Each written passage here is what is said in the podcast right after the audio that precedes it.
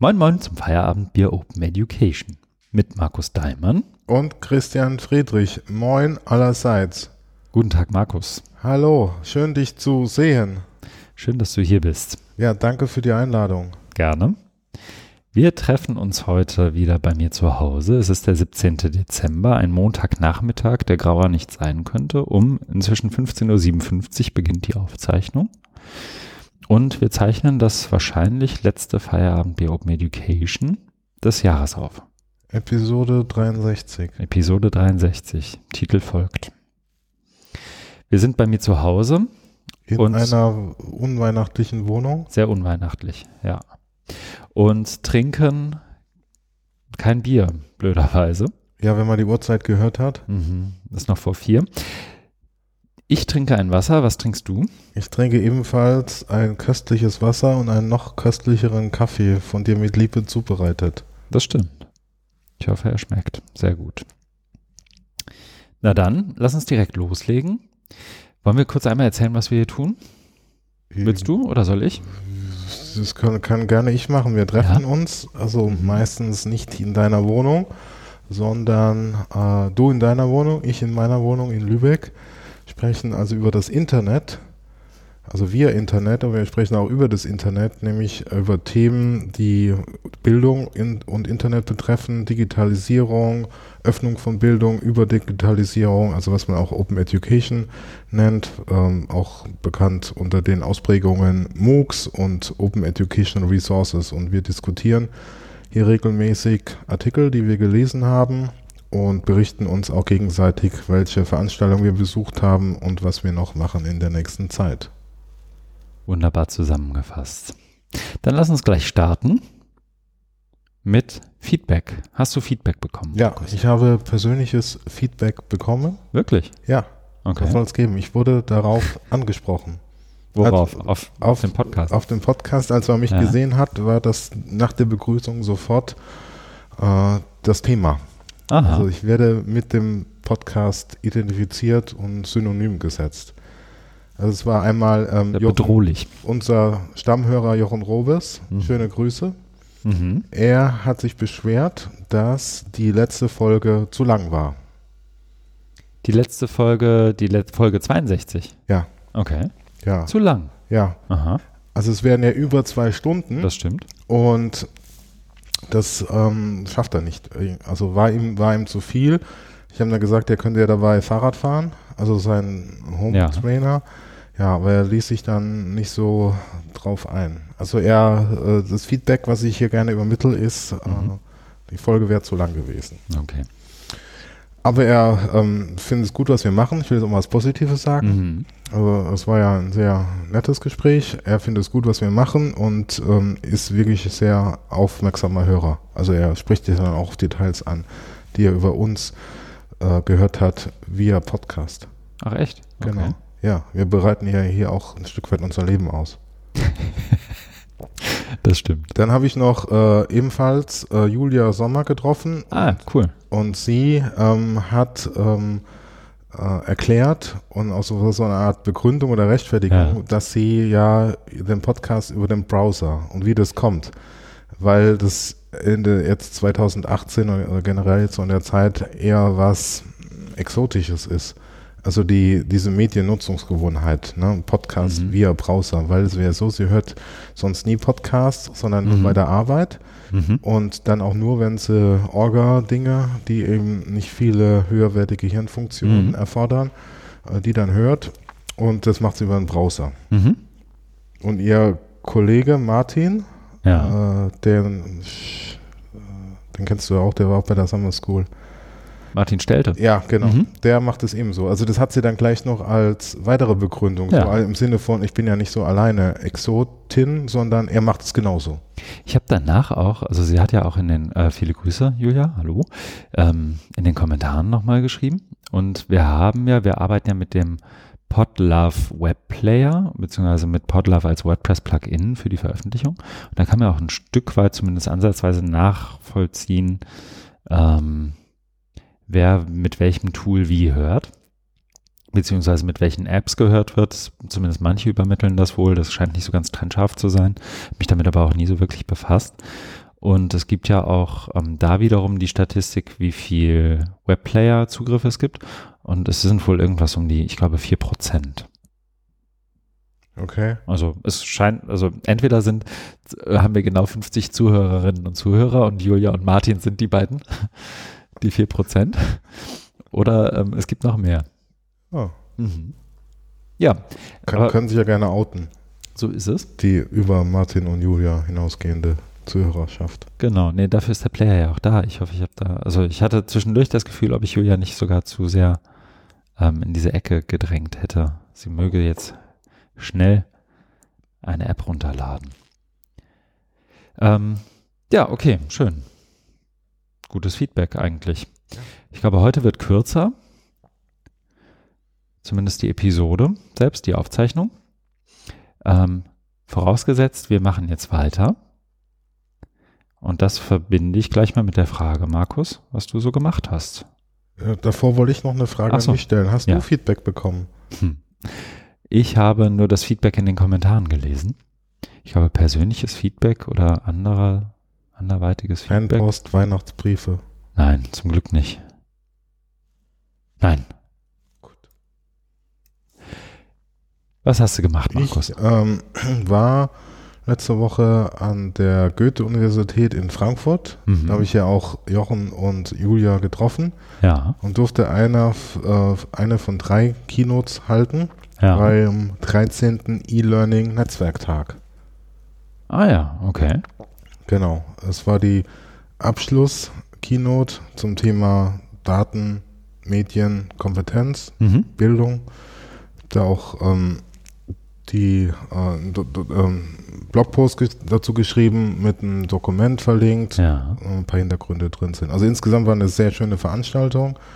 Da werden ja äh, verschiedene E-Learning-Aktivitäten der Universität äh, da vor, vorgeführt, dargestellt, also dass man sich auch gegenseitig zeigt, was da alles passiert. Und es ist ja eine Volluniversität, das heißt, die haben von eben Medizin, Rechtswissenschaft bis ähm, Germanistik, Archäologie, äh, Sprachwissenschaft. Die waren auch alle vertreten mit wirklich sehr schönen Beispielen Mhm. über verschiedene F Formate, so Elevator Pitch und dann so Knowledge Café nannten sie es. Und man, also vorher wurden kurz alle vorgestellt, Projekte, und dann konnte man sich so im Stuhlkreis äh, eins aussuchen und gab dann einen Wechsel. Okay. Ja. Und mein, mein Vortrag war ja dann der letzte. Ich hatte schon Ja. befürchtet, dass dann kein Mensch mehr da ist. Aber mein Glück war, dass nach dem Vortrag ein nochmal, es gab nochmal Essen mit Wein und Bier, Clever. Fingerfood und Ja. äh, es war so als Art Weihnachtsempfang. Und es war dann Anreiz genug, dann Okay. sich bei mir nochmal da reinzusetzen und es über sich ergehen zu lassen. Ja, also es gab äh, gutes Okay. Essen, gutes Trinken. Ja. Es war ein sehr, sehr kurzweiliger äh, Tag. Ja. Ich scroll gerade durch das Skript, Manuskript deines Vortrags. Ja, ich habe mir ähm, gedacht, Ja. ich muss es für mich auch selber mal ordnen und habe Ja. da angefangen, vor einigen Wochen da mal was zusammenzuschreiben. Ja. Hab, aber ich wollte das dann nicht einfach ablesen, sondern frei halten und habe dann irgendwann angefangen, auch die Präsentation zu bauen, um ebenso nach dem didaktischen Prinzip Steine im Wasser, Mhm. dass ich da immer ein paar ne, äh, Punkte habe, über Mhm. die ich reden kann. Und ich hatte ja so 45 Minuten Zeit. Mhm. Ja, das hat dann ganz gut funktioniert. Also dieses Schreiben und laut denken und sich mit dem Thema beschäftigen jetzt mit diesem Manuskript äh, hat dann geholfen, mir eine Ordnung zu geben, sodass ähm, ich dann relativ flüssig über Mhm. Themen sprechen konnte, die ich mir Mhm. so vorgenommen habe. glaube ich.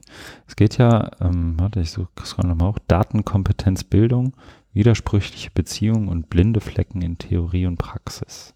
Genau, also es, ich habe mir Mhm. drei Konzepte näher Ja. angeguckt, Medienkompetenz, Digital Literacy und Data Literacy. Und habe da mal versucht herauszuarbeiten, wo die entstanden sind. Also bei Medienkompetenz ist ja mit Dieter Barke aus den frühen 70er Jahren. Ja. Und da war so der Referenzpunkt, waren da die Massenmedien, also Fernsehen, Radio. Dann kam Digital Literacy, was so 1997 zum ersten Mhm. Mal auftaucht, da war es dann der Computer und jetzt neuerdings eben Data Literacy, was vor allen Dingen vom Stifterverband. Also ich habe jetzt gar nicht so die Sinnhaftigkeit Mhm. diskutieren wollen, sondern nur als aktuelle. Auslegung. Ja. Mhm. Äh, und dann eben Daten. Und dann ja. bin ich halt jeweils eben bei Medien, Computer und Daten dann nochmal äh, eine Etage tiefer gegangen und hab, na, was das eigentlich ist. Mhm. Und dann kannst du ja bei Medien so einen eher einen breiteren Medienbegriff anlegen und mhm. dann äh, ja nicht nur Medien, sondern auch sowas wie Medialität, also die mhm. Eigenschaft von bestimmten Medien.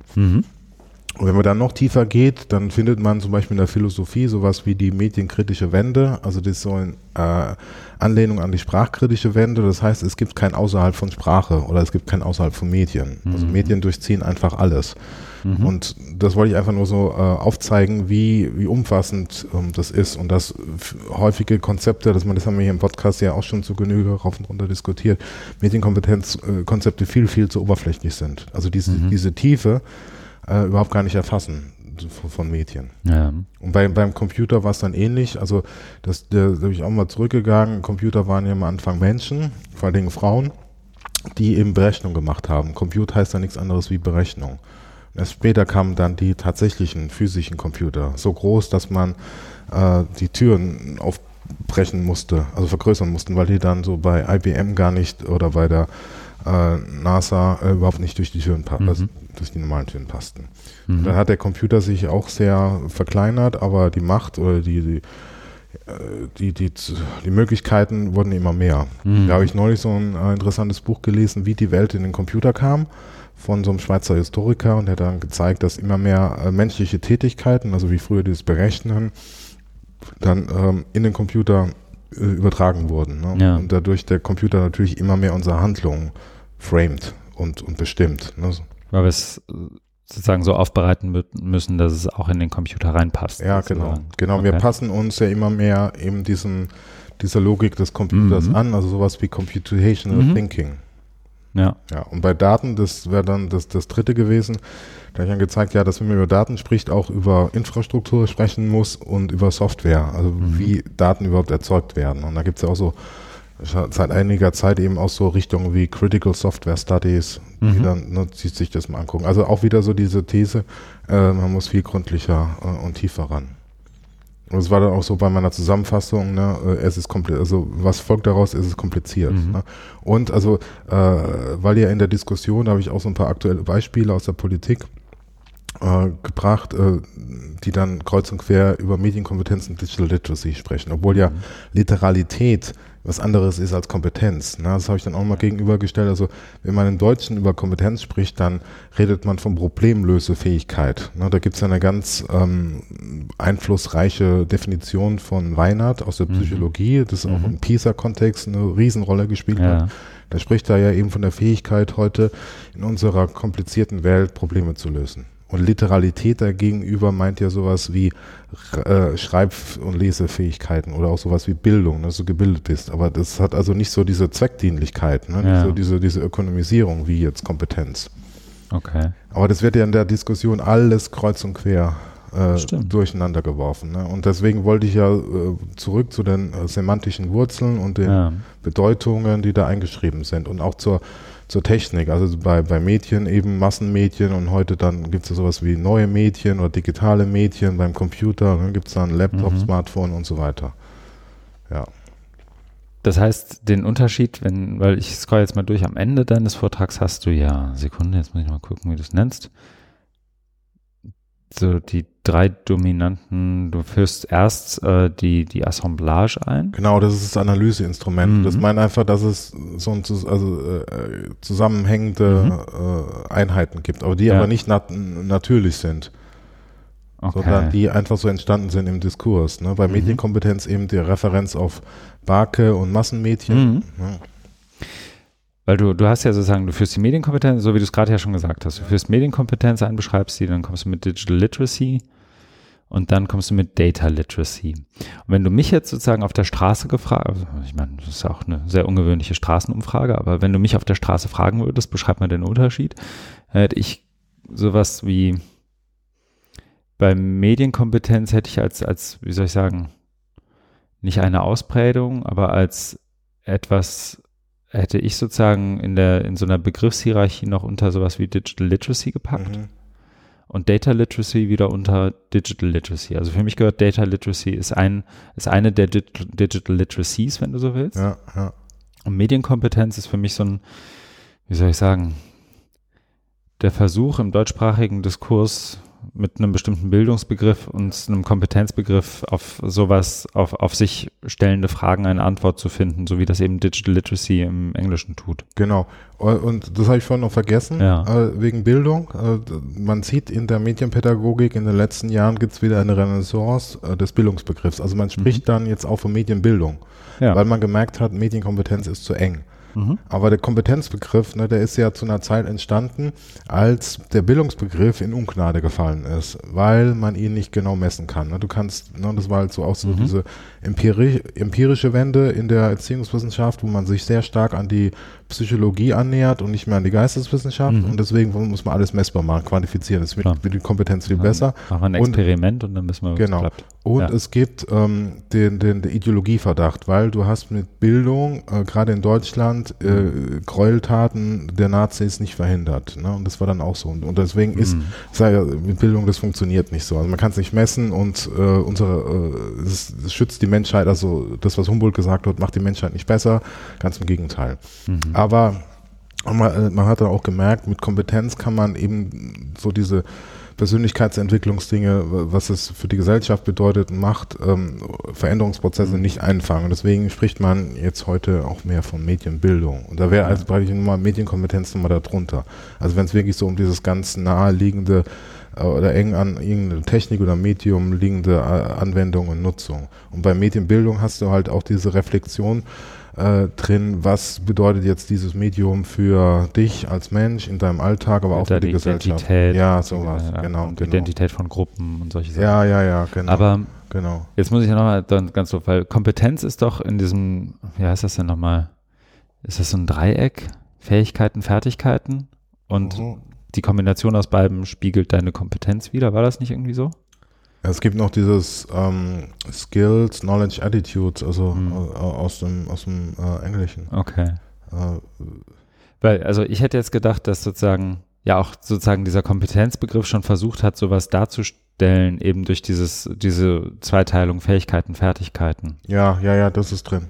Ne? Ja. Und Medienbildung ist dann aber letztendlich der Versuch, das wieder ein Stück weit auf die Interaktion des, des, der Person mit seiner Umwelt und die Wechselwirkungen dazwischen auch ein Stück weit irgendwie sozusagen mit, mit einzubeziehen. Genau, und es würde ähm, auch äh, hinterfragen, also wenn es bei Kompetenz, so wie es jetzt bei Weinert angelegt ist, Mhm. diese ähm, starke Zweck-Nutzen-Relation hast.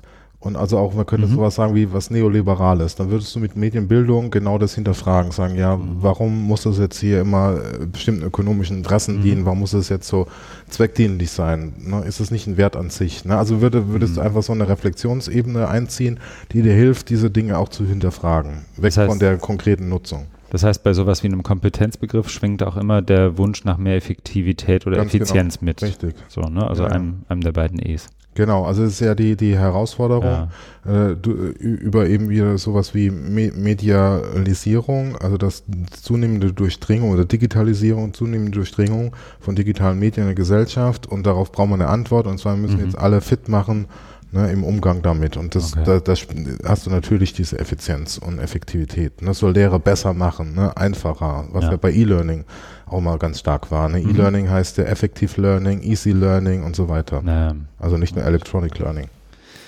Okay. Verstehe.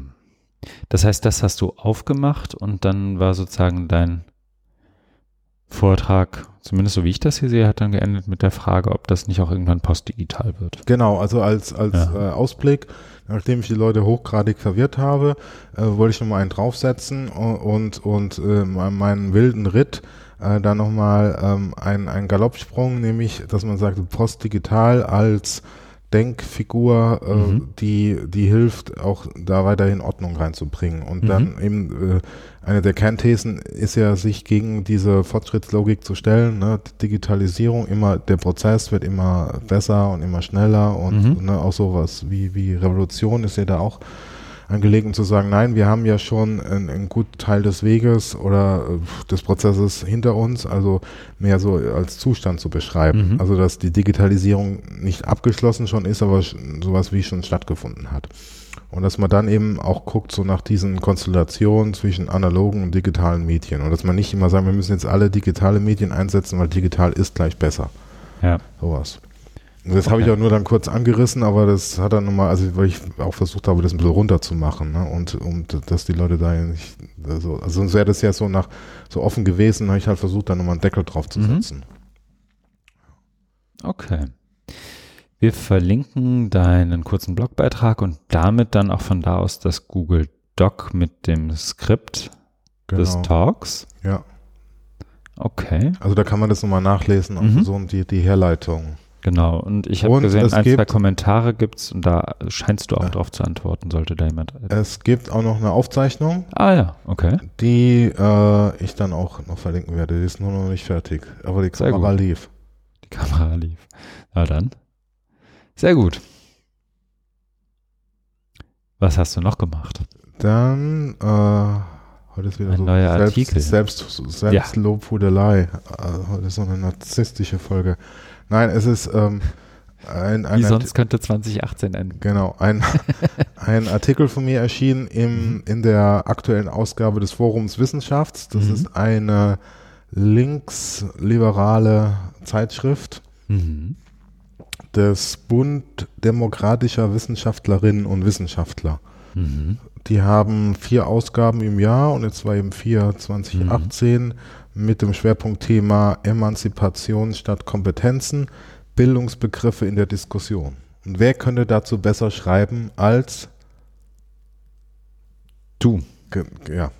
Nein, also ich bin da, ich bin da gefragt worden, Ja. dazu was ähm, zu machen und hatte da so ein paar Ideen, habe das mal jetzt Bildung, Bildung und Netz genannt. Äh, es geht also so ähnlich wie ich eben gerade schon versucht habe anzudeuten mit äh, Postdigital, also geht es so um Netz, äh, dass, dass man eben ähm, nicht äh, den, Bildung, also den Bildungsbriefen ein bisschen anders da deutet oder aufweicht. Äh, Klassischerweise ist es ja sehr stark vom Subjekt. Ich äh, setze mich mit der Welt auseinander mit anderen ne? und ich bilde mich und äh, alle Objekte und äh, so Mhm. sind, sind dann ja irgendwie da runtergeordnet und dann gibt es eben andere Strömungen, also aus der Soziologie oder Technik, Philosophie, die eben sagen, nein, die haben ja auch einen Eigenwert, eine Eigenlogik.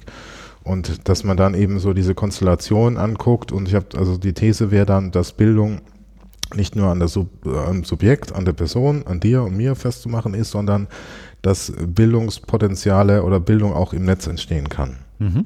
Ne? Und also in diesen, in diesen Ausprägungen. Und das ist, das ist natürlich nicht nur digital, sondern ähm, das ist auch ähm, analog. Also jeder ist ja in irgendwelchen Netzwerken eingebunden, ne? über äh, beruflich, äh, privat oder ne, was, hobbymäßig, was du, was du, was, wo du dich halt engagiert und was du da machst. Ne? Da Mhm. bist du ja immer in gewissen Diskursen. Bei uns ist es ja eben stark so mit Digitalisierung und Bildung oder Hochschulbildung, sowas wie Hochschulforum Digitalisierung und das ist wäre ein Netzwerk.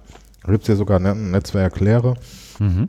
Und ähm, dass man eben da, da eben das so als ähm, äh, Objekt oder als, als Analysegegenstand betrachtet.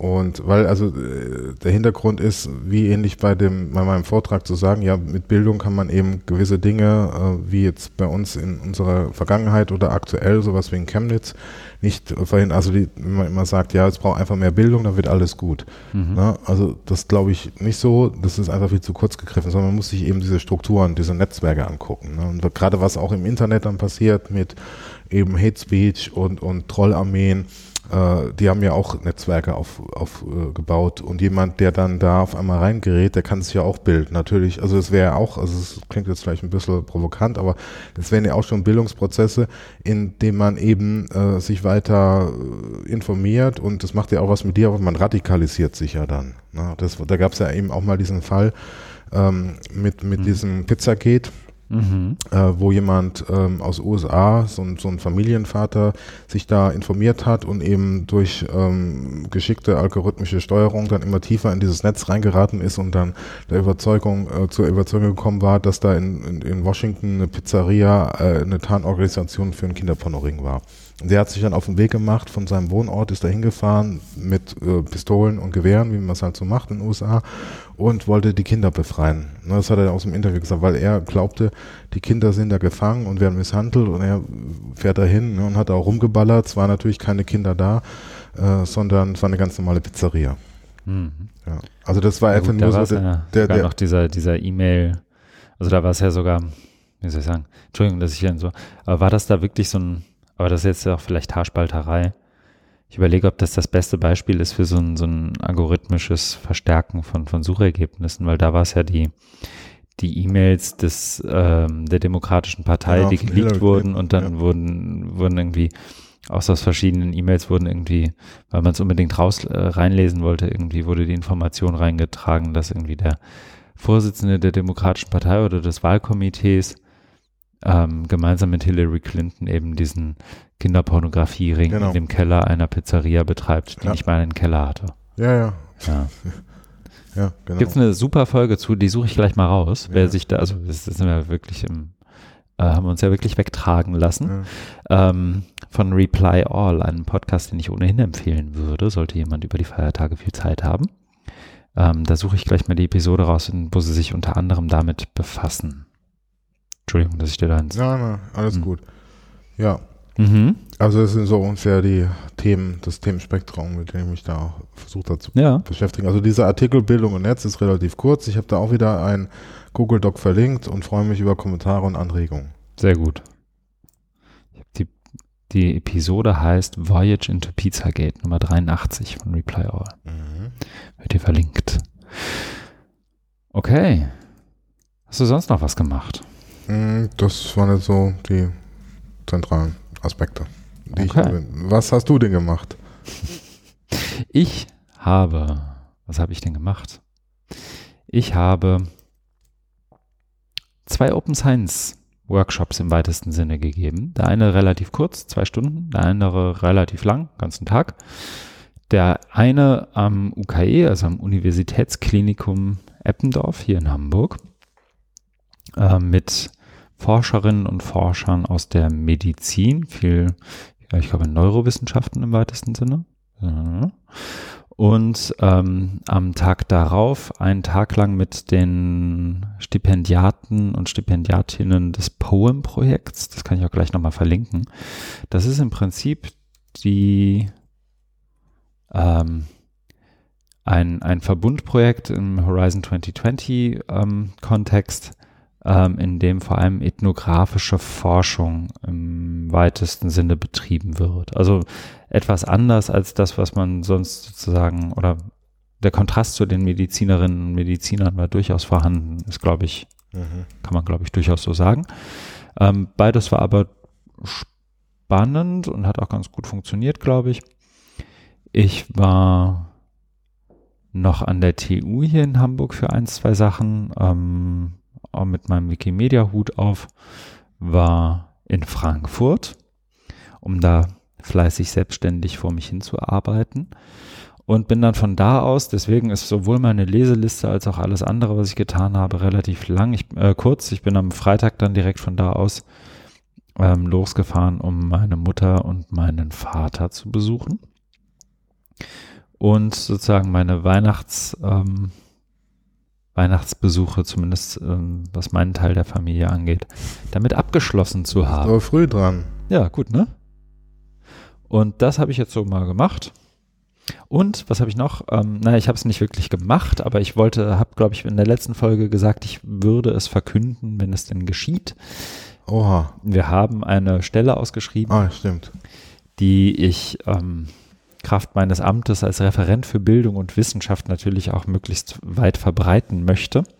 Und zwar suchen wir eine Projektmanagerin oder einen Projektmanager ähm, mit dem Schwerpunkt Bildung, haben wir es etwas sperrig genannt, ähm, im Kontext Digital Literacies, also Bildung, Digitales, gesellschaftliche Partizipation, Demokratie, Bildung auch gerne. Ähm, zunächst mal befristet, das ist äh, hier und da bei Twitter durchaus aufgefallen, ähm, Hm. auf zwölf Monate eben der Tatsache geschuldet, dass es auf zwölf, äh, dass es eine Elternzeitvertretung zunächst ist, aber mit der klaren Absicht, das etwas länger zu machen. Mhm. Ja, das verlinke ich ja auch mal. Wir freuen uns über einen großen Haufen Bewerbungen. Und viel mehr habe ich eigentlich gar nicht gemacht. Das war's Die bei mir schon. Dankeschön. Markus, wenn du nochmal einen Job suchst, sagst Bescheid, ne? Ja, ich komme drauf zurück. da, du wegen Frankfurt, da fällt Ja. mir noch was ein. Äh, Im Vorgespräch habe ich ja erzählt, dass ich von Frankfurt ähm, nach Berlin geflogen bin. Ja. Und da hast du so etwas irritiert gewirkt. Ja. Ähm, Frankfurt-Berlin gibt es halt eine gute ICE-Strecke auch, ne? Ja, vielleicht, also bei mir war halt auch so viel Betrieb, aber Ja. wenn du einmal im Flugzeug bist, dann dauert es nur 50 Minuten. Ist das der Hinweis, ich möge mehr fliegen? nein, nein, nein, nein, ich wollte es nur mal ansprechen. Mhm. Aber? Mhm. also du findest auch abends dann vier, fünf Stunden Zugfahrt. Na, ich takte mir das dann so schon so meistens, dass ich, wenn ich so vier, fünf Stunden Zugfahrt habe, dass ich irgendwie in der Stadt, in der ich ankomme, möglichst um neun oder um zehn Uhr abends bin, sodass Mhm. man noch irgendwie sowas wie eine Nacht hat. Ja, Ähm, und ich nehme mir dann meistens auch Arbeit mit rein. Also Ja. dann geht das eigentlich. Weil ich finde, beim Fliegen ist es alles so zerhackt, ja, dass du durch. Ja. vielleicht nur 50 Minuten fliegst. Ja, Aber ähm, abgesehen von dem ganzen ökologischen ja, Footprint, den man dann so hat, ja ist es. ich habe es jetzt mal gemacht. Ja, ja, ja, ja. ja. Ja. Ich, das ist ja auch kein Vorwurf. Das muss ja jeder für sich Nein. selbst wissen. Markus. Ich bin ja sonst auch treuer Bahnkunde und habe mir jetzt gut. auch wieder eine neue Bahncard 50 bestellt. Also ich habe schon meine für 2019. Dann ist gut, dann kann ja nichts mehr schief gehen. Nee, nee. Ja, aber das habe ich so gemacht. Und ähm, ich musste gerade grinsen. Ich weiß nicht, du hast mich, glaube ich, gerade grinsen sehen, weil während wir sprachen, ähm, und äh, sie muss es getippt haben, während wir über ähm, Julia Sommer und Martin Stelte und das über den Browser hören sprachen, noch beim Feedback, hat ähm, Katharina Schulz geschrieben. Auch sie hätte sich öfter mal darüber geärgert, dass wir ähm, Links nicht im neuen Fenster bzw. im neuen Tab öffnen lassen. Oha. Und inzwischen hört sie uns aber auch übers Handy. Schöne Grüße. Sehr gut. Habe ich gerade freigegeben. Ich habe es gerade schon angedeutet. Ich habe relativ wenig gelesen. Du hast relativ viel gelesen. Also mehr als ich. Weswegen ich dich bitten würde, uns in unsere nächste Rubrik zu überführen, die da heißt, was wir gelesen haben. Und ähm, ja, mal zu erzählen, was du da gelesen hast. Genau. Ich bin über einen Artikel gestolpert, der am 17. Dezember im Harper's Magazine Mhm. erschienen ist. Ein Essay Mhm. mit, also auch von die, äh, für die Januar-Ausgabe schon. Also das gibt es dann da auch nochmal im Januar. Mhm. Äh, der heißt Machine Politics, The Rise of the Internet and a New Age of Authoritarianism Mhm. von Fred Turner. Und bei dem Namen bin ich dann hellhörig geworden, weil ähm, der vor ein paar Jahren ein sehr tolles Buch geschrieben hat, Ja. wie ich finde. Das heißt From Counterculture to Cyberculture, Stuart Brand and the Whole Earth Network and the Rise of Digital Utopianism. Das ist äh, 2006 schon erschienen. Ich Mhm. habe es vor ein paar Jahren mal in die Finger bekommen und es mit Genuss äh, gelesen. Es ist ähm, so ähnlich wie der Artikel hier, ähm, sehr, sehr fundiert, also lang. Also ich glaube hier die, die Lesezeit wird mit 20 Minuten eingegeben, wenn man es in so einer App äh, Okay. sich, sich Ja. rein, reinzieht. Oder Pocket oder was das bei mir war, sagt Ja. 20 Minuten. Aha. Und ähm, aber das ist eben so ähm, Fred Turner, äh, wie er schreibt, das heißt ähm, historisch orientiert, aber ähm, nicht so im Hinblick auf Faktenwiedergabe, äh, also dann äh, zu der Zeit ist das passiert und das, sondern Hm. er hat immer, ich finde das schon, ähm, also er macht es mir so ideengeschichtlich, also er geht natürlich zurück in die Geschichte und guckt aber dann an, wie sich gewisse Ideen, in dem Fall eben sowas wie ähm, Counterculture, also die Gegenkultur in den 60er Jahren, wie die sich dann transformiert hat zu sowas wie Cyberculture. Mhm. Also das war jetzt bei dem Buch, ne, wo man eigentlich denkt, was hat, was haben denn die Hippies mit dem Computer zu tun? Mhm. Ne, das ist also so, dass ne, man versteht, um was es da überhaupt geht und da gibt es eben ganz spannende Entwicklungen, die sind alle sehr ähm, fein verästelt. Also das Okay. heißt, man muss da schon äh, genauer hingucken und da wird es eben auch schnell detailliert. Deswegen sind die Artikel auch so lang. Das Buch ist auch sehr dick, aber da hat er eben ähm, auch, es ist ja in verschiedene Kapitel unterteilt und die kann man auch so mal lesen und kriegt da immer einen guten Eindruck so von seiner Art zu schreiben. Mhm. Und jetzt nochmal zu diesem Artikel, da geht es eben auch so um dieses Thema, also wie ähm, konnte es zu dem kommen, was ja auch im, im, in der Überschrift schon, im Untertitel äh, steht, dieses New Age of Authoritarianism, also ein neues Regime das, äh, das Autor oder neues Autoritätsregime mhm. oder Autoritätsregime. Ja. Also sowas wie Facebook, Google oder, oder generell Silicon Valley. Wie konnte sowas entstehen? Und da geht er eben immer äh, ein Stück weit zurück, also hier auch so auf die Zeit nach dem Zweiten Weltkrieg, beziehungsweise schon davor und zeigt dann eben auf gewisse Entwicklungen und hat dann eben so dieses ähm, Narrativ ähm, im Hinterkopf und versucht es dann da zu begründen. Das kann man natürlich dann auch kritisieren, indem man sagt, ja, der hat ja so eine vorgefertigte Meinung und dann vielleicht gar nicht mehr, also äh, lässt sich davon nicht abbringen, weil er ja mhm. eben genau das erklären will und zieht sich dann nur selektiv die Ereignisse raus, die dann zur Stützung dieses Arguments beitragen. Könnte man ja auch kritisieren.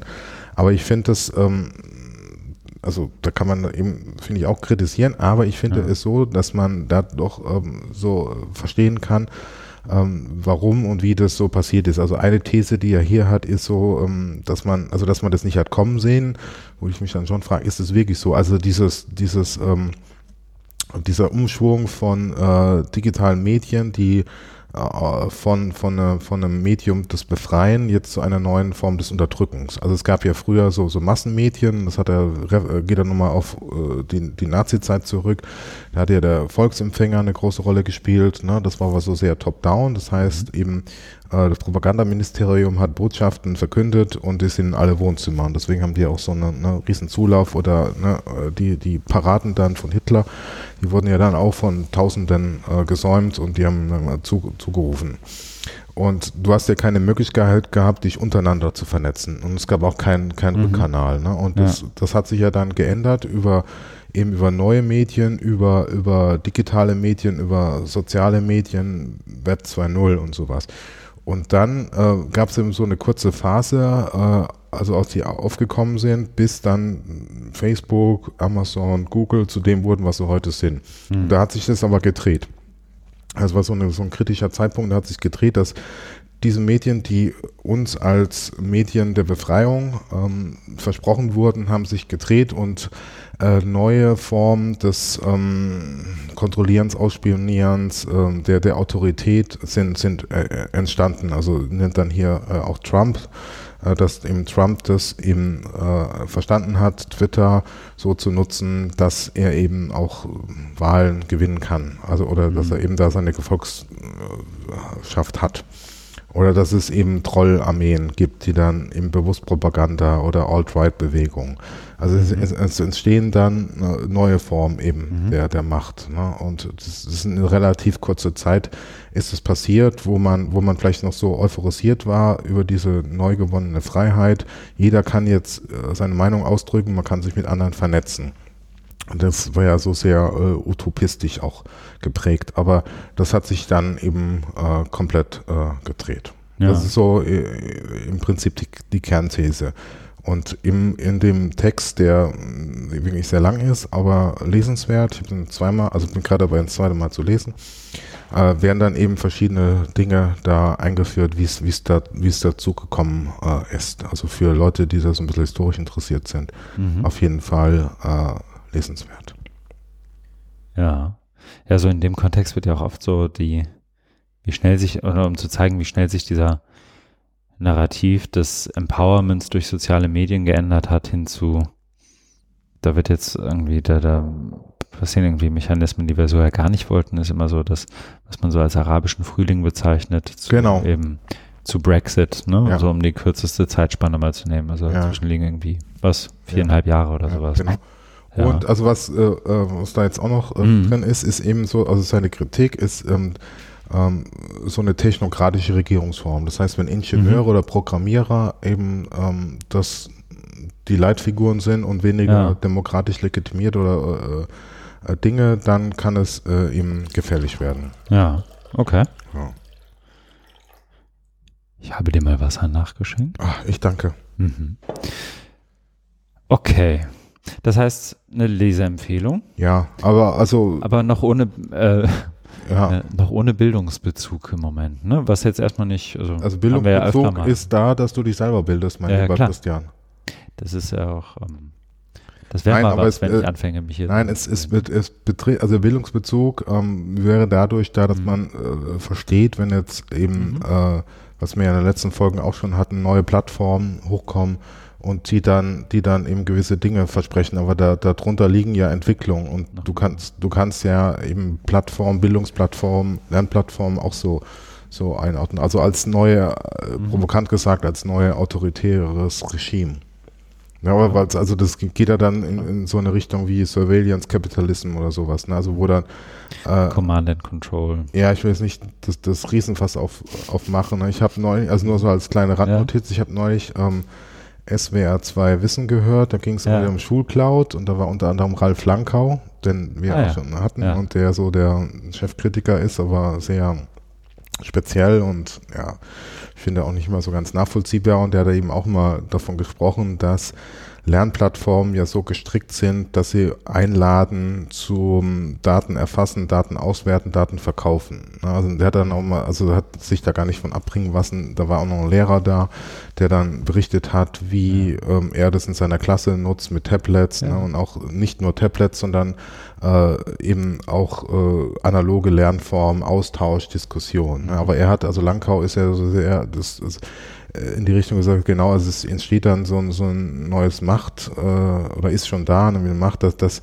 dass dadurch, ähm, dass es Plattformen gibt, dann automatisch Daten erfasst werden, Daten, äh, Datenregime und äh, er spricht dann auch mal so von so kybernetischer Steuerung. Ne? Also mhm. er hat dann auch, das fand ich total absurd, ne? also wo es dann wo der Lehrer gesagt hat, ja, er kriegt ja da auch Feedback. Mhm. Und dann meinte er, das wäre ganz schrecklich, weil Feedback wäre ja nichts Pädagogisches. Also er hat einen ganz, ganz komischen Pädagogikbegriff oder Pädagogikverständnis ne, und äh, grenzt es dann eben ab von, von dieser kybernetischen Steuerung, also mit Feedback-Schleifen, ne, wenn ja. du irgendwo bist ja. ne, und, und, und so. Und das wäre ganz, das, das wollen wir nicht, das dürfen wir nicht. Ne. Und also er, weil er ja, aber weil er so ähm, vehement ist und so äh, stark auch ist, überrollt er die anderen immer. Also das, sie haben den auch gar nicht mehr so richtig eingefangen, war so mein Eindruck. Also auch der, der Lehrer, weil mhm. ich sage, er macht wirklich gute Arbeit, gute pädagogische Arbeit. Ne? Hat dann, also er hat dann immer so versucht, das letzte Wort zu haben mit seinen Gruten. Ja klar, das ist ja so, ich meine, das ist ja bei Spitzer irgendwie auch nicht anders. Ne? Also das ist ja... Ja, Langkau ist da so ein bisschen intellektueller.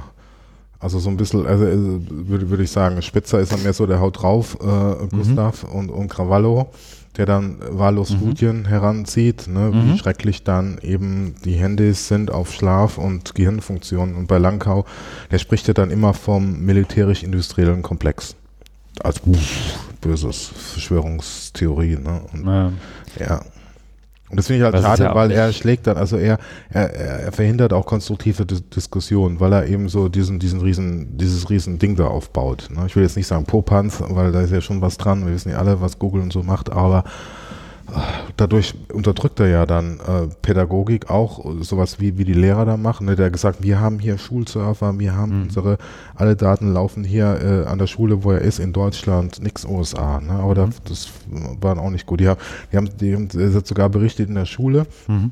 sein Physiklehrer, der entwickelt selber App.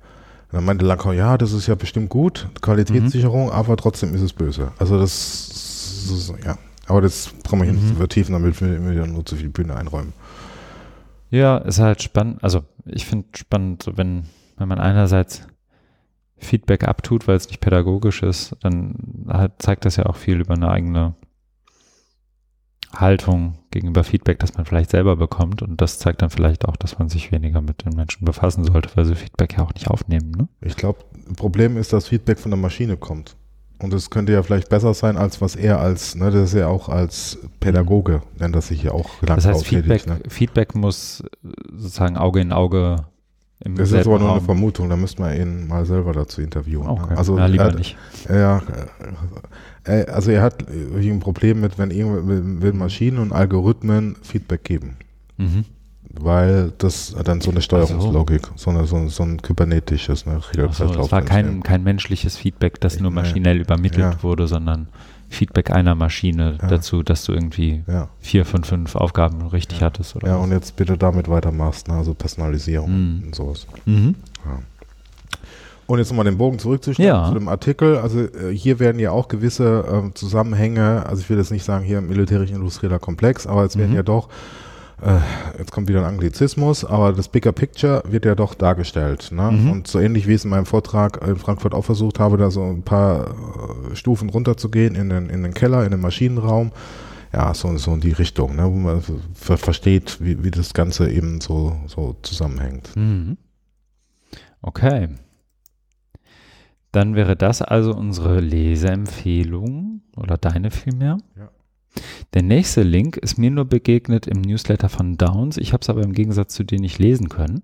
Ja. Ich weiß nur noch, dass ich das, was Downs gelesen hat, ich habe auf einen Link geklickt in seinem Newsletter. Er hat Audrey Lorde zitiert. The master's tool will never dismantle the master's house. If we want openness, we have to build it ourselves. Ähm, das sozusagen als Einleitung für das, was du jetzt sagst. Ja. Also ich habe es auch über den Newsletter, ja. bin auf den Artikel gekommen, der ist auch aus dem Blog von Alice, der Creelman, mhm. der schon sehr lange im Geschäft ist. Mhm. Und der ist vom 14. Dezember 2018 und heißt Sharing MOOC Resources, What Happened to Open. Und ja. das ist also, das passt jetzt natürlich sehr in unseren Feierabendbier-Podcast. Mhm weil es ja die, die zwei zentralen Open-Manifestationen der letzten jüngeren Vergangenheit sind, nämlich ja. MOOCs und OER und so den Zusammenhang. Da haben wir uns ja auch schon, also es ist ja nichts Neues für unsere Stammhörerinnen und Hörer und für dich auch nicht. Das ist aber trotzdem, fand ich, also, dass das Thema einfach so nochmal ähm, wach hochgehalten wird. Also es geht darum, dass ähm, auf MOOC-Plattformen äh, Inhalte ähm, verschlossen sind, die man kaum noch da rausbekommt, wohl auch nicht. Also mittlerweile ist ja so, dass die MOOC-Plattform ähm, ja Kurse beherbergen, beheimaten von Universitäten, von anderen Institutionen, die es, die es dann praktisch dann äh, da auch die Rechte oder so abgeben, mhm. weil man dann auch selbst als ähm, MOOC-Anbieter, also äh, Universität äh, aus Hamburg oder Lübeck, dann da gar nicht mehr rankommt. Und das liegt, widerspricht natürlich der Idee von äh, Open Education Resources, dass du es wieder verwenden kannst zu deinen eigenen mhm. Zwecken mhm. und damit andere Dinge machen kannst. Mhm. Ja, und das hat er hier nochmal, ähm, also nochmal auf, aufgeführt und gezeigt, also, äh, also versucht auch zu belegen, dass es eben wirklich so ist, dass es so ähm, abgeschlossen ist, auf den, auf den MOOC-Plattformen liegt und ja, es sind ja Dinge, die, die wir schon seit Jahren kennen, wo sich auch ähm, die, die Großen in unserem äh, Feld, so wie, wie Martin Weller, da auch schon eben viel äh, breit drüber unterhalten haben oder Audrey Waters. Ne? Mhm. Was das, also das, dass, dass das mit dem ursprünglichen Open-Gedanken ja, ja nicht mehr äh, viel zu tun hat. Ja, genau. Das, also ich habe, wie soll ich sagen, einer der Gründe, warum ich auf den Link nicht geklickt habe, ist, weil ich das Argument schon öfter gehört habe und das ja irgendwie auch stimmt. Ne? Also andersrum, ich, ich würde dem Argument durchaus beipflichten. Ich glaube, die Frage, die ich mir dann manchmal stelle, ist ähm, die dass es zwar einerseits stimmt, dass Open da irgendwie dann in den Hintergrund tritt und MOOCs dann irgendwie in sich geschlossene Dinge sind und du da irgendwie die Materialien, Ressourcen aus den einzelnen Kursen vielleicht nicht ganz rausziehen kannst. Ähm, dass es sie aber damit ja nicht unbedingt aus lernenden Perspektive schlechter macht. Ne, also wo die, also ich finde, das ist dann ganz oft so eine selbstreferenzielle ähm, Frage und, und auch so, so, so, so ein, bekommt so eine eigene Dynamik dadurch, dass sozusagen Openness als eins der Ziele postuliert ja, wird, während ja. du eigentlich ja open sein möchtest, damit etwas anderes passiert. Ja, und ähm, ich will ihm das, also Alistair Creeman ist ja auch irgendwie, wie soll ich sagen, im, im besten Sinne ähm, des, des Wortes irgendwie eins der Fossilien dieser Open-Geschichte auch, so gerade was auch so E-Learning, Distance Education und sowas angeht. Ähm, ist ja, glaube ich, echt schon lange dabei. Aber ähm, ich finde die, ich finde die Frage ist absolut berechtigt. Ab und an finde ich, ist es zu eng gefasst, ja, irgendwie ja, immer, immer nur darauf rumzureiten, wenn es eigentlich um was anderes geht. Das war sozusagen mein Impuls. Das ist, glaube ich, auch einer der, der, der Artikel selber, ist, sein Beitrag ist ja auch nicht wahnsinnig lang. Aber ich weiß nicht, ob er davon irgendwann an irgendeiner Stelle spricht, dass es ja auch durchaus, wie soll ich sagen, gute Sachen gibt, wenn sie geschlossen sind. Und das ja aus Lernenperspektive manchmal sogar wie soll ich sagen, komplexitätsreduzierend ist, wenn ich nicht noch irgendwie alles downloaden, remixen ja. und sonst was machen kann, ja. sondern eben als geschlossenes Ding, guck mal, das haben wir uns damit ausgedacht. Ja. Wenn du jetzt da anfängst, dann sind wir uns relativ sicher, dass du innerhalb von vier Wochen mit dem und dem Zeitaufwand am Ende da auftauchst. Und danach äh, guckst du eh nicht wieder rein, deswegen haben wir es dir ja auch nicht zum Download gegeben.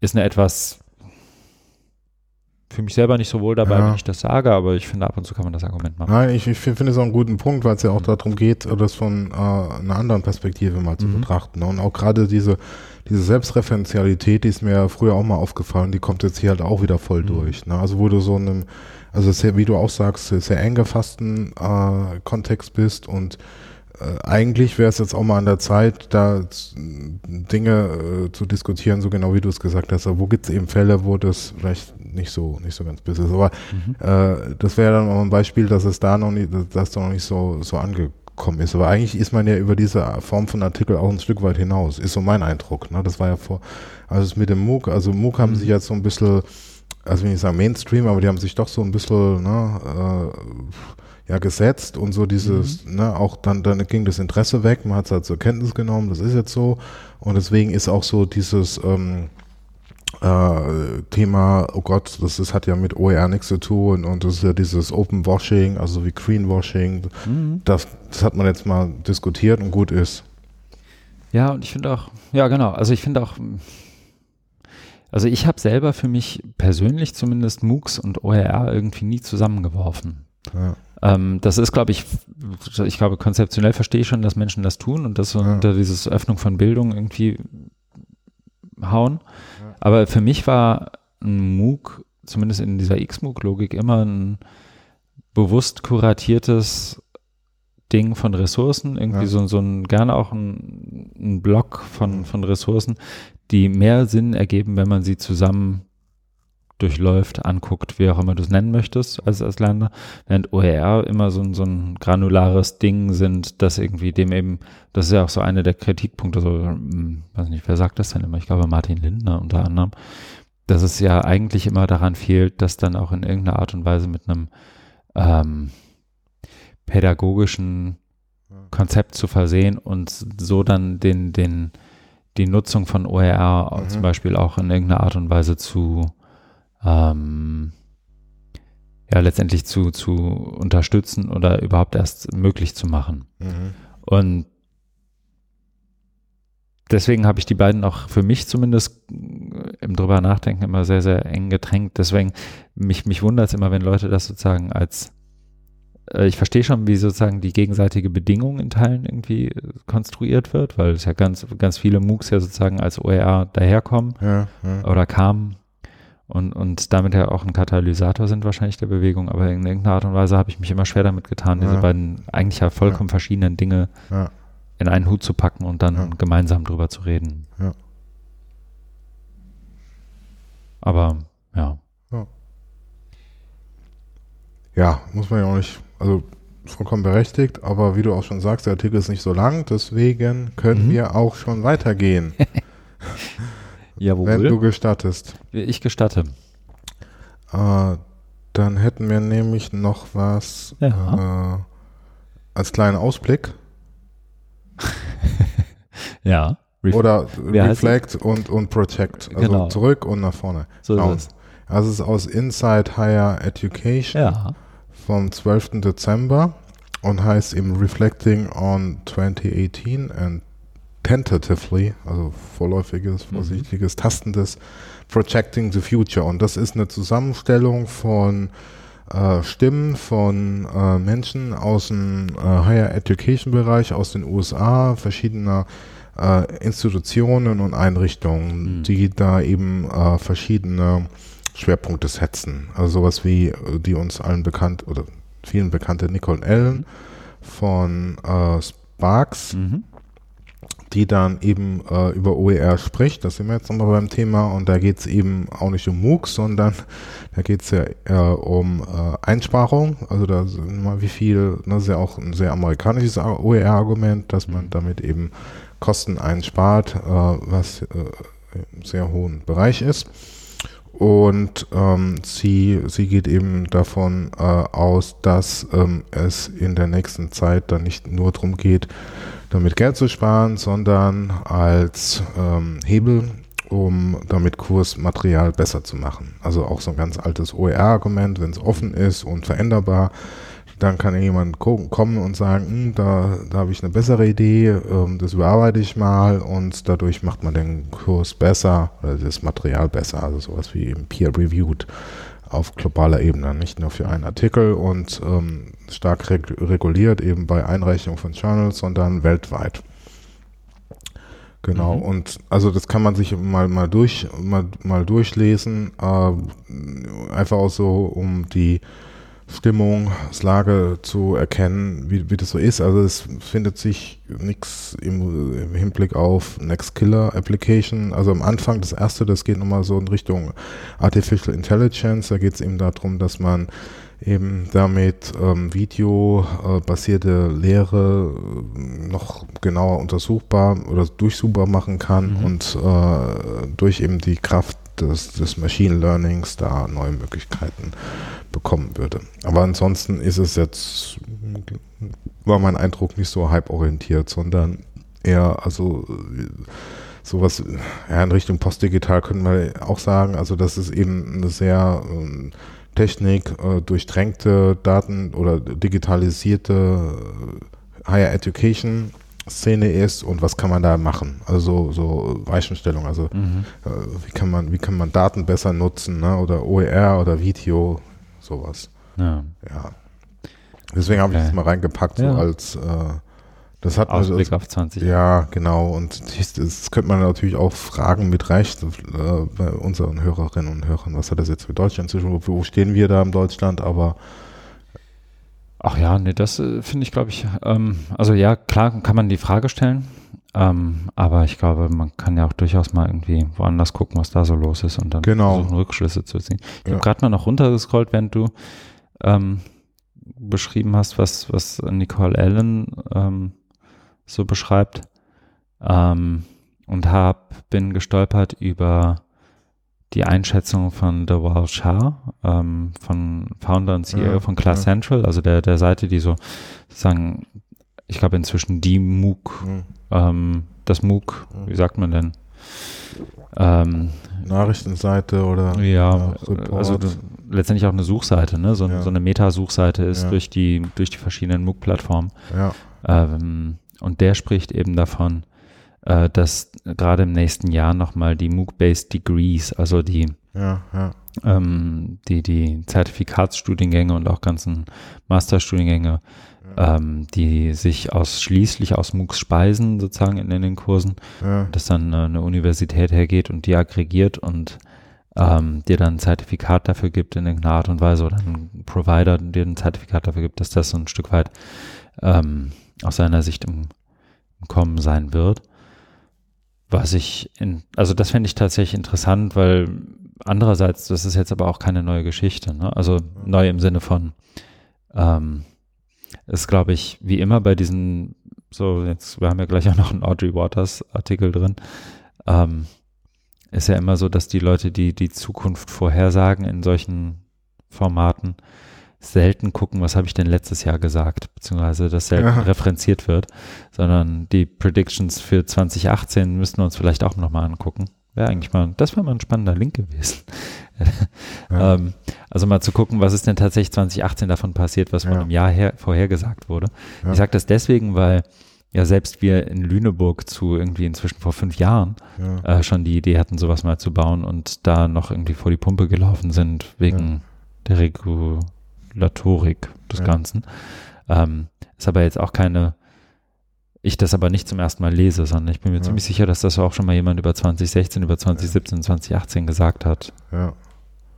Ja, ich glaube, das ist einfach so eine eigene Logik oder äh, ich will nicht sagen Industrie, diese Prediction, aber es mhm. geht schon in die Richtung, ne, dass du halt immer irgendwie was sagst, aber das wird halt nicht so wissenschaftlich gemacht, ne, also dieses Projecting, sondern also man sich zurückerinnern, also auch, wir können auch mhm. also nicht nur das letzte Jahr, sondern auch die letzten fünf Jahre. Ne? Was hat sich von dem bewahrheitet und äh, es ist ja auch so, und was nicht, aber es ist ja auch so, dass man da auch immer irgendwie was Neues, ne? Und da so ein Druck mhm. entsteht. Ne? Man kann sagen, muss ja nicht, sondern. Man muss das nur oft genug ja. sagen, ne? Ja. Also wie oft wir schon Virtual Reality in Education ja. hatten.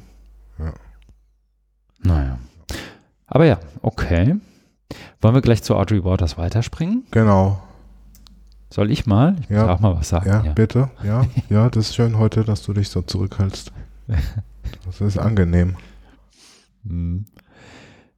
Ich habe mitgebracht The Very Last in Klammern. Also The Very Last steht in Klammern. Hack Education Weekly News von vorgestern, vorvorgestern, 14. Dezember von Audrey Waters. Die hat ja nicht nur ihren Newsletter, den vielleicht der eine oder die andere, die hier zuhören, auch im Abo hat, sondern eben auch ihre wöchentliche, ihr, wöchentlich zusammen, ihr wöchentliches Zusammenfegen von ähm, Bildungs- und gerade bildungstechnologiebezogenen Nachrichten und das ja auch wirklich ähm, intensiv, also mhm. sowohl politisch als auch technologisch, was ja. sozusagen passiert mit Venture Capital, was passiert mit Bildungspolitik und, und Finanzen. All diese Sachen kehrt sie ja irgendwie brav zusammen immer und das ja auch mit einem erheblichen Aufwand und das ist nun das letzte Mal, dass ich zu so etwas verlinken kann, denn sie hört auf damit. So, hat sie eigentlich noch ihren Podcast? Ähm, Dieses Tech Gypsies, das habe ich auch Tech Gypsies wurde dann irgendwann umbenannt ja. in was anderes. Ich muss ehrlich sagen, ich habe aufgehört zuzuhören irgendwann, ja. ähm, weil es schon relativ repetitiv in seinen Grundaussagen war. Ja. Ähm, ich müsste noch mal reinhören. Das wäre vielleicht auch noch mal was für die Feiertage, mal zu gucken, ob es das noch gibt. Mhm. Aber guter, guter Hinweis. Sie hört deswegen unter anderem auf, und das mag vielleicht auch dem einen oder anderen aufgefallen sein, normalerweise hat sie ja in den letzten Jahren im Dezember immer äh, so ein großes Schreibprojekt gehabt, ja. in dem sie praktisch das Jahr. Äh, im, im, Review hatte und dann wirklich auch alles irgendwie nochmal durch, hat, durch, durchgekaut hat und irgendwie einen Bezug zueinander gesetzt hat. Also es waren immer sehr intensive und gut recherchierte und auch äh, wirklich lange ähm, Artikel, die ich nie alle lesen konnte. Deswegen frage ich mich immer, wie Leute sowas schreiben können. Ähm, und damit hört sie jetzt auch auf, unter anderem, weil sie sich im Laufe des nächsten Jahres auf das Schreiben ihres Buchs ja. konzentrieren kann und möchte. Und damit dann irgendwie auch einen anderen Fokus legt. Ich glaube aber auch so ein Stück weit, das hat sie ja immer wieder auch in den, den letzten Talks und auch in ihren Newslettern und so weiter angedeutet, glaube ich auch um der eigenen soll ich sagen, der eigenen Psychohygiene wegen ja. lieber mal was anderes machen wollte, als das, was sie hier ständig tut. Ja. Ist insofern, glaube ich, interessant, weil damit zumindest eine der lautesten und best recherchierten Stimmen in dem ganzen Ding mhm. ähm, zumindest drüber nachdenkt, was anderes zu tun oder irgendwie anders auszulegen, was es ist, was sie da tut. Ja. Und das hat, glaube ich, auch ein, wenn ich ganz direkten, dann aber zumindest einen, mittelbaren Effekt auf alles, was, was zum Beispiel auch wir hier so tun und zu lesen kriegen. Ja, ja. Deswegen wollte ich sie mal reinwerfen. Ja, ja. Ja. Insofern, ich glaube, da hatten wir auch, das suche ich gerne nochmal raus, ich glaube vor drei, vier, fünf Folgen, mal den die Anmerkung, dass man die Arbeit von den Menschen, die man da so ganz oft gratis im Netz liest, auch durchaus mal gutieren kann, indem man ein bisschen was in den Hut wirft.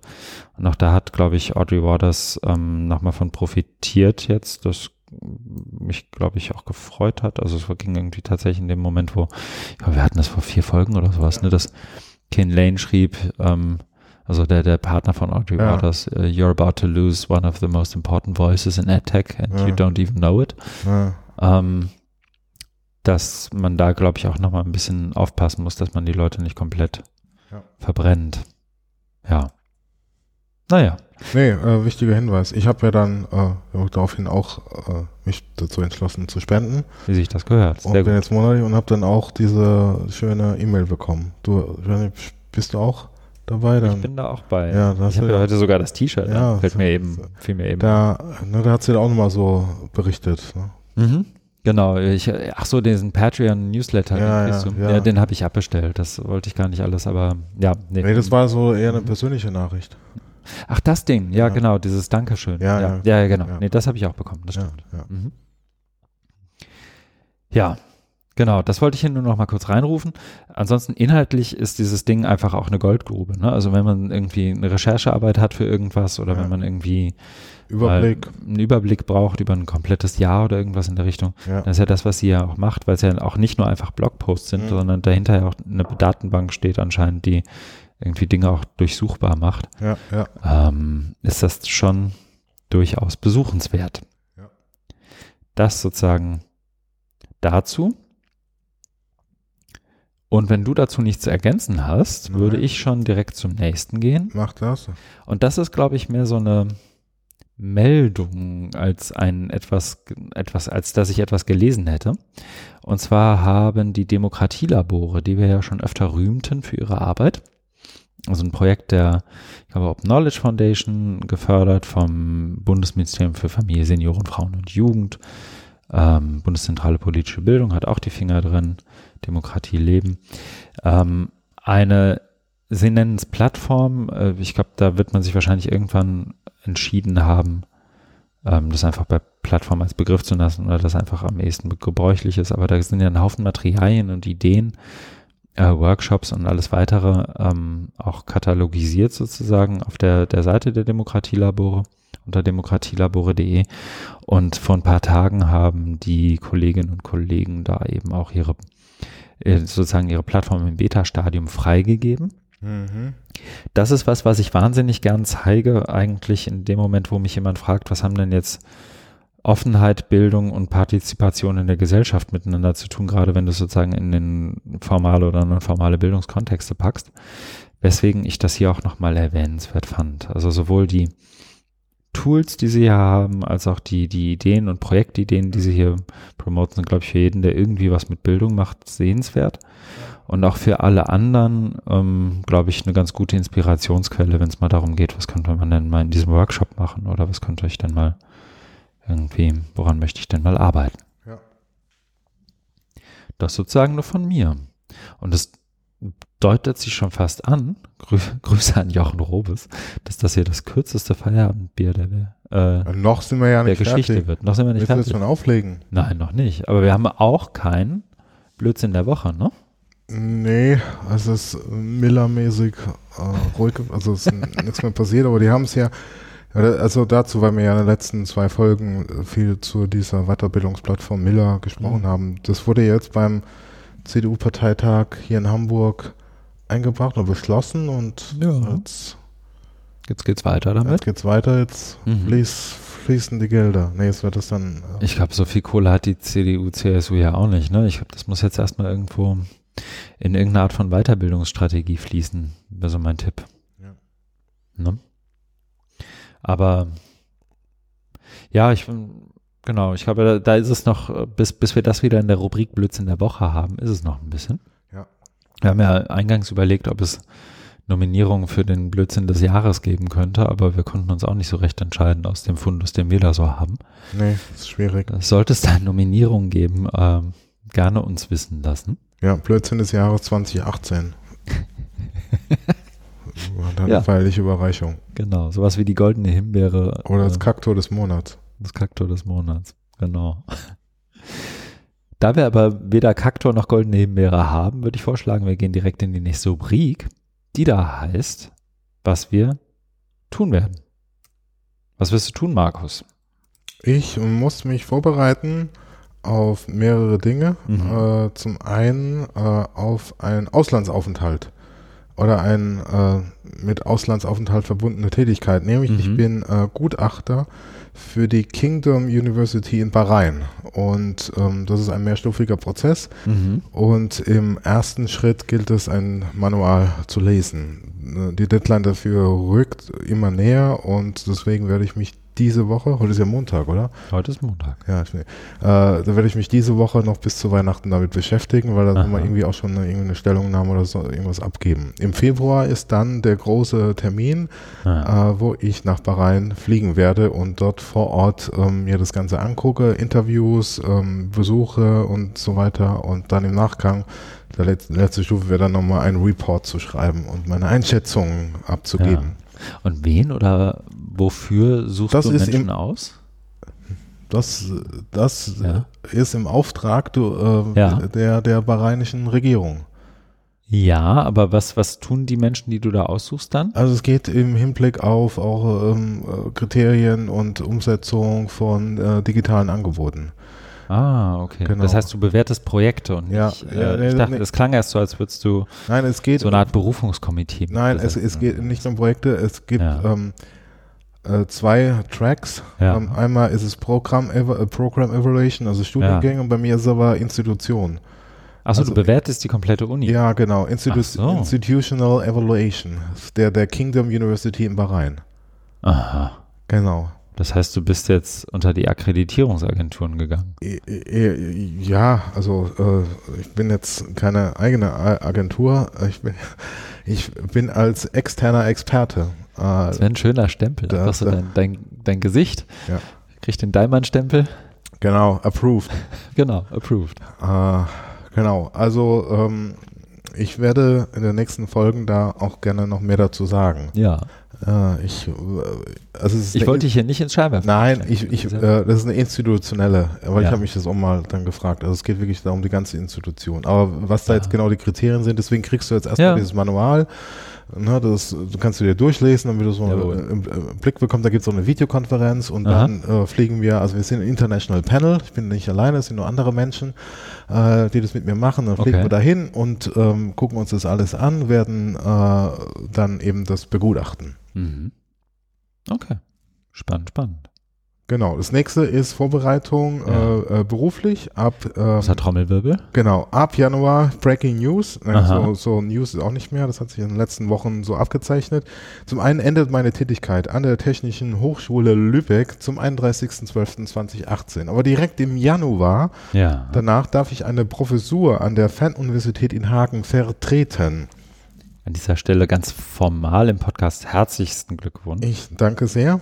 Äh, das ist die Professur, an dem ich selber als wissenschaftlicher Mitarbeiter zehn Jahre gearbeitet habe und, äh, und auch der Institution danach noch in, äh, durch meinen Privatdozentenstatus verbunden bin. Mhm. Und ähm, der jetzige äh, Stelleninhaber, Professor, wechselt und der Stuhl war frei und bevor der kalt wird, bin ich eingesprungen.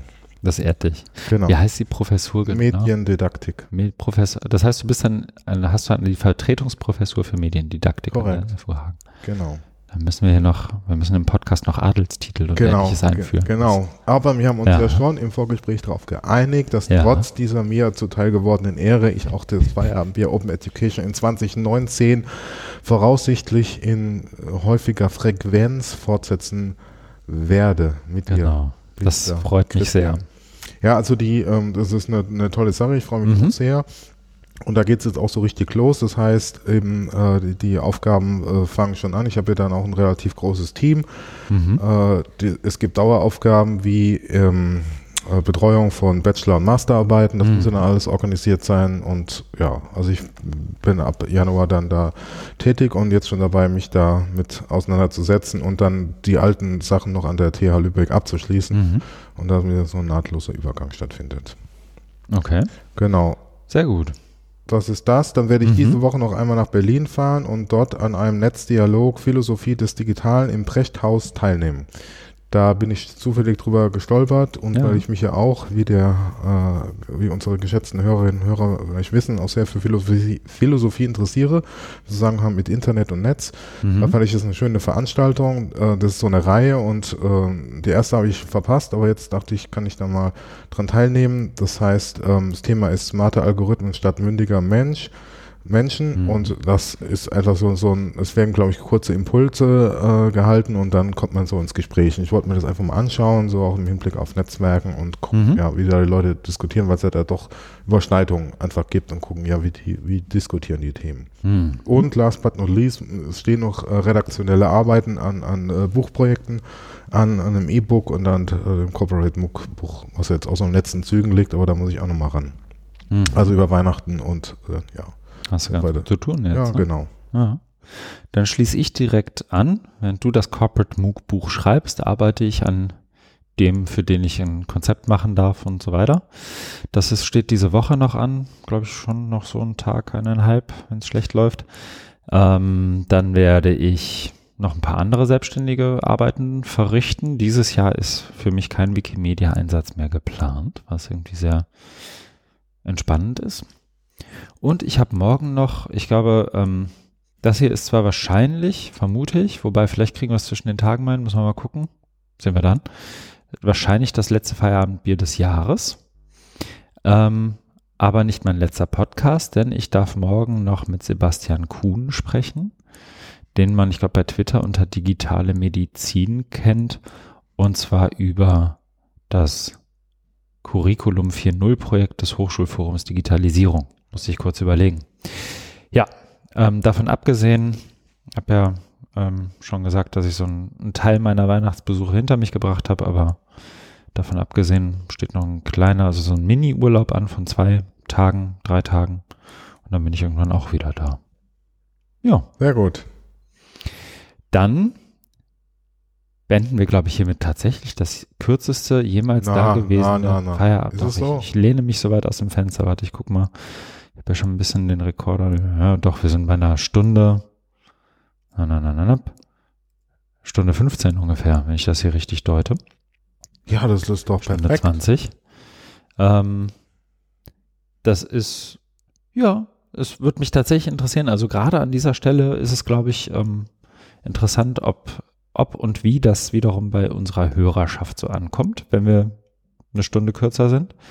Vielleicht freut sich ja auch Jochen Robes darüber. Ja, der hört es in Dauerschleife jetzt. genau, muss er zweimal hören, damit er das Pensum kriegt. ähm, schöne Grüße nochmal. Feedback wahnsinnig gerne. Ähm, am liebsten über die Webseite feierabendbier-open-education.de oder bei Twitter mit dem Hashtag FOE Podcasts, wie, wie immer sehr handlich. Da müssen wir, glaube ich, auch irgendwann mal dran arbeiten.